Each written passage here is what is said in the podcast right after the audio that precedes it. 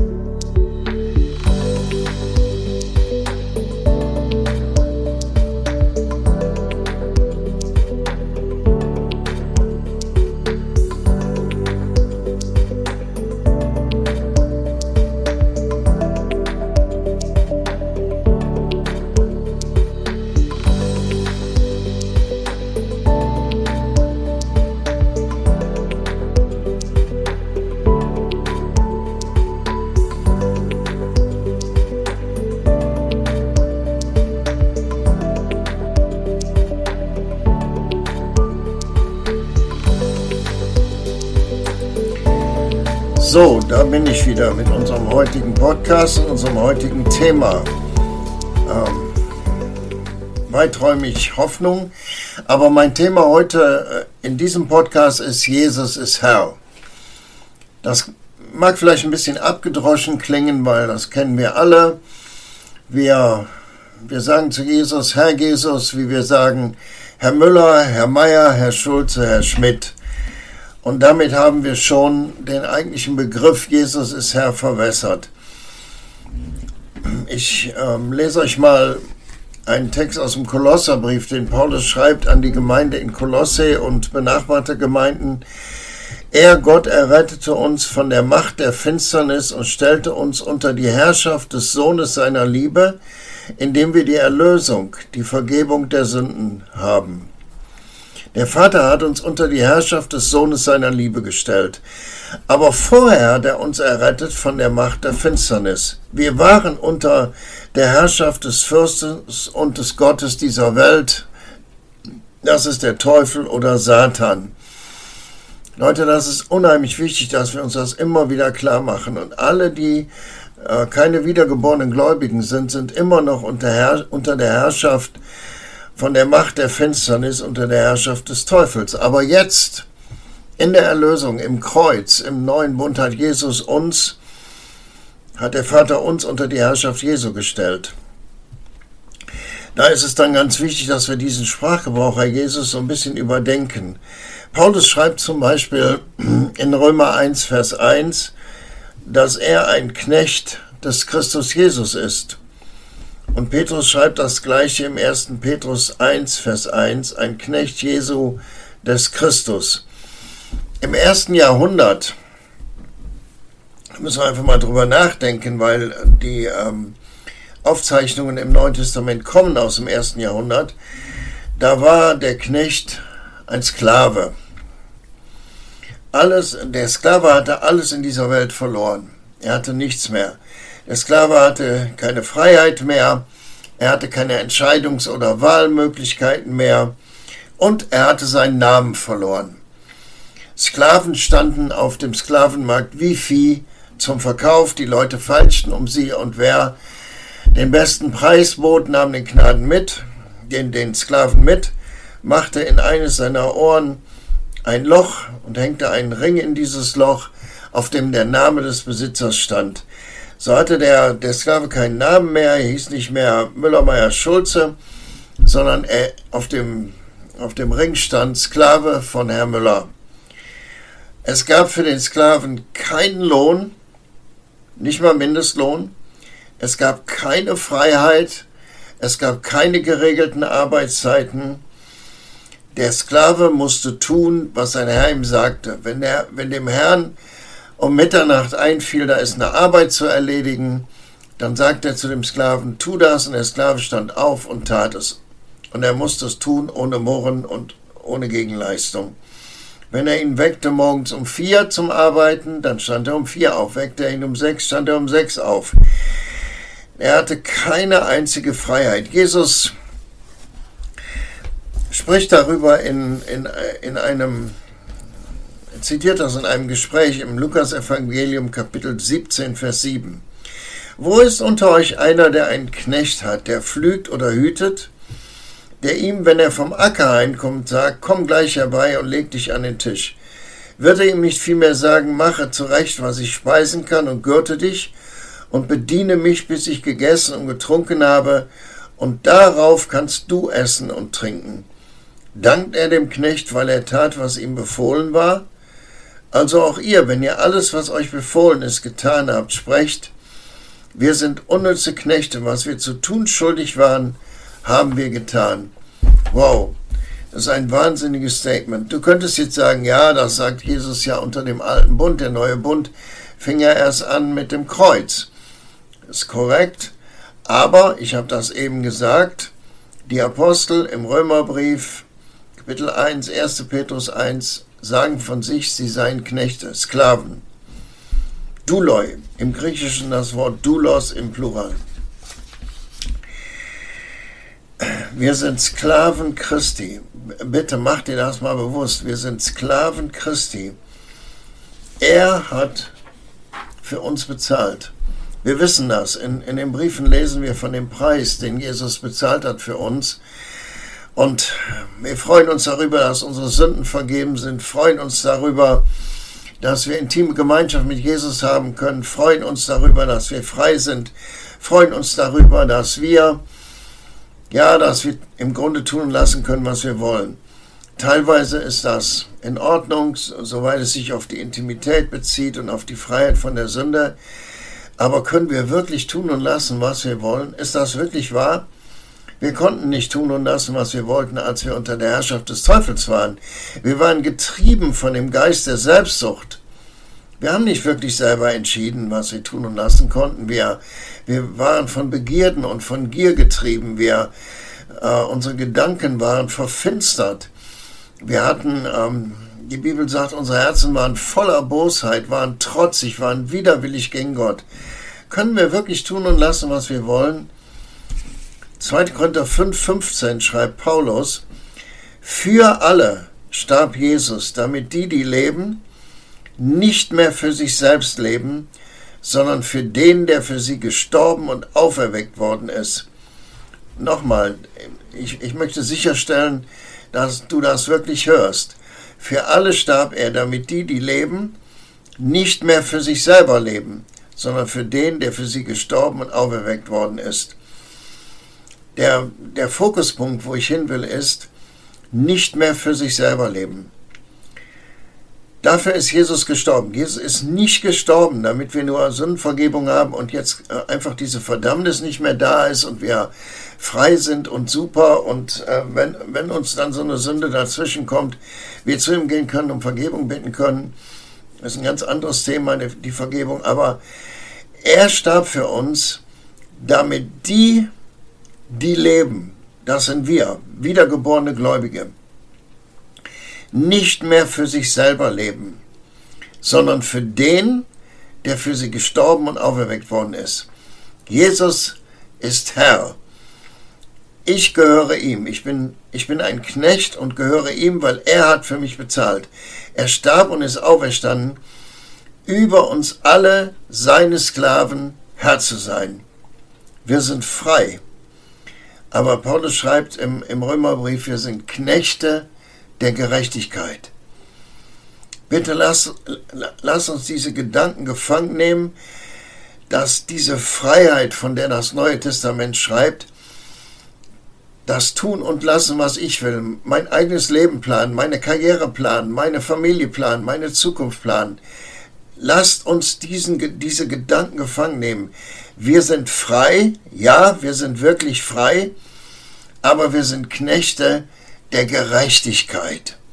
Vorher waren wir unter der Herrschaft Satans und unter der Herrschaft und dem Treiben des Geistes der Selbstsucht. Jetzt sind wir unter der Herrschaft von Jesus Christus.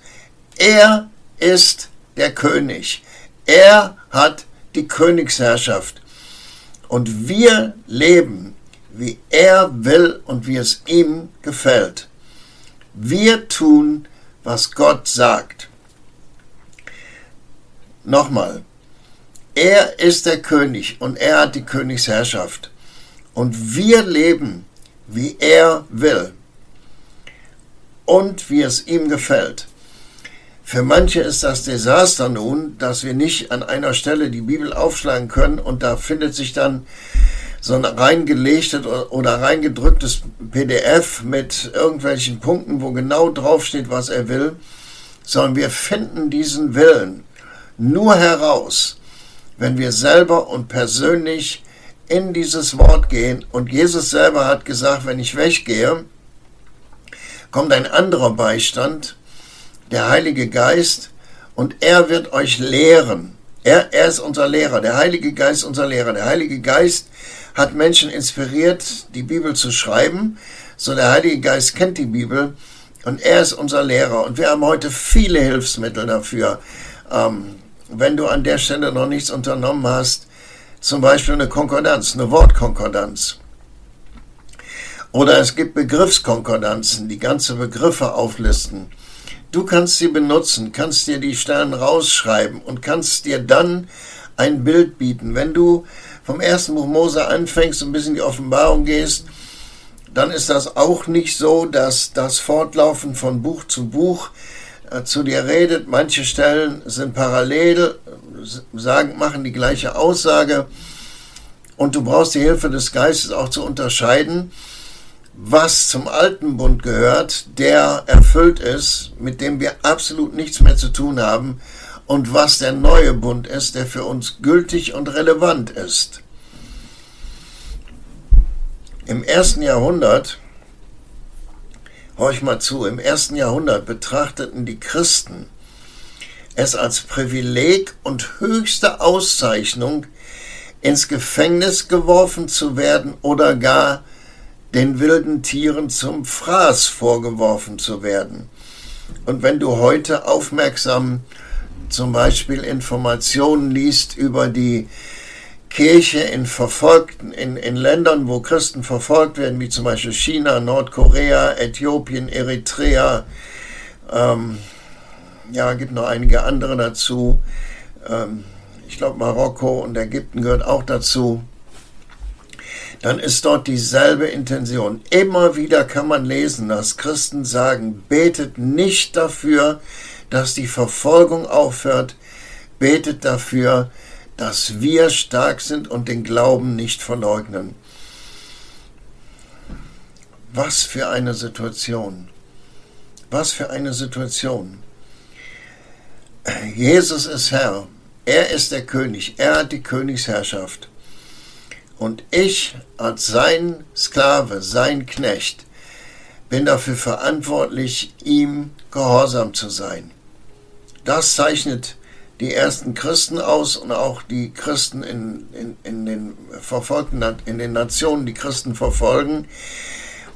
Und auch hier im Neuen Testament, der Gehorsam Jesus gegenüber, der tut, was ich ihm sage. Der tut, was ich ihm sage.